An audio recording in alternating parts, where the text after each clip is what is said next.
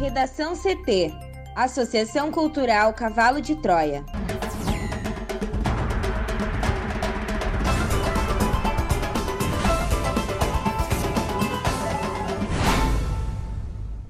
Olá, eu sou Amanda Hammermiller. E eu sou Thaís Uchoa. Este é o Redação CT, da Associação Cultural Cavalo de Troia. Hoje é terça-feira, dia 31 de agosto de 2021.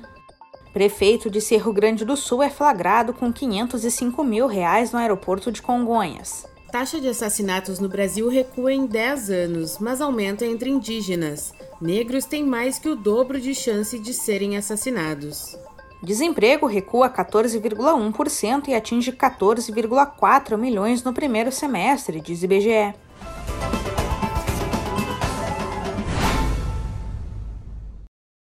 O prefeito de Cerro Grande do Sul, Gilmar João Alba, foi flagrado pela Polícia Federal no aeroporto de Congonhas, em São Paulo, levando 505 mil reais na bagagem de mão. O fato ocorreu na última quinta-feira, dia 26. Conhecido como Gringo, ele foi eleito no ano passado pelo PSL com pouco mais de 2 mil votos para comandar o município de 12 mil habitantes a 117 quilômetros de Porto Alegre. O dinheiro foi encontrado armazenado em caixas de papelão durante a inspeção por raio-x. De acordo com a Polícia Federal, ao ser abordado, o prefeito disse inicialmente que não sabia o valor total transportado. Na sequência, teria dito que carregava 1,4 milhão de reais. A PF informou que abriu uma investigação para apurar a origem do dinheiro. Em caso de irregularidade, Gringo poderá responder, entre outros crimes, por lavagem de dinheiro na modalidade ocultação e crime contra o sistema financeiro nacional. O transporte de dinheiro em espécie em território nacional, independentemente da quantia, não é crime desde que a origem possa ser comprovada.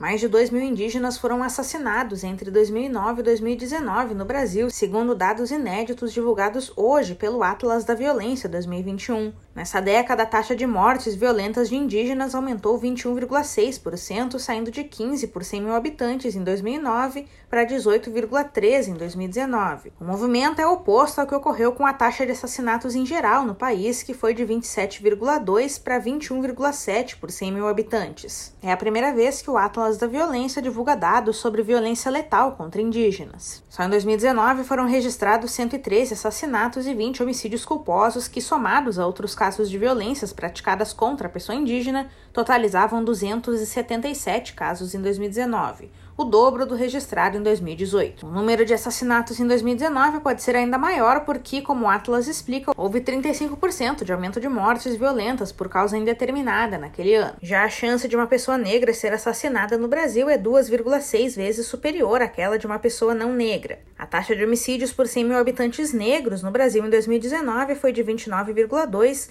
enquanto a soma dos amarelos, brancos e indígenas foi de 11,2. De acordo com a pesquisa, os negros representaram 77% das vítimas de assassinato no país em 2019. Essa prevalência é historicamente um dado frequente em estudos sobre a violência no Brasil, o que é preocupante na avaliação dos autores do estudo porque persiste a cada nova edição do Atlas. O recorte por gênero também aponta os negros como a maioria das vítimas assassinadas no Brasil. Em 2019, as mulheres negras representaram 66% do total de mulheres mortas no país, com uma taxa de mortalidade por 100 mil habitantes de 4,1, enquanto a taxa entre mulheres não negras foi de 2,5. O desemprego no Brasil recuou pela segunda vez consecutiva e fechou o trimestre encerrado em junho em 14,1%. O valor 0,5 ponto percentual inferior ao registrado nos três meses anteriores indica que 14,4 milhões de pessoas estavam fora do mercado de trabalho ao fim do primeiro semestre.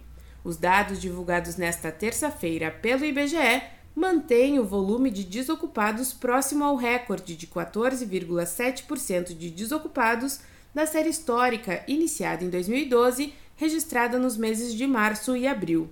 Esse recuo na taxa de desemprego foi influenciado pelo aumento no número de pessoas ocupadas que avançou 2,5% no segundo trimestre de 2021 e alcançou 87,8 milhões no período, segundo os dados da Pesquisa Nacional por Amostra de Domicílios. Com a variação, o nível de ocupação subiu 1,2 ponto percentual para 49,6%.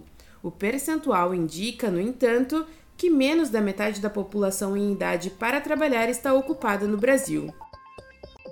Este foi o Redação CT, que é publicado de segunda a sexta, no início da tarde. Para não perder nenhuma edição, siga o podcast no seu aplicativo favorito ou acesse arroba Cavalo de Troia no Instagram e inscreva-se para receber no WhatsApp ou no Telegram. Uma ótima terça-feira!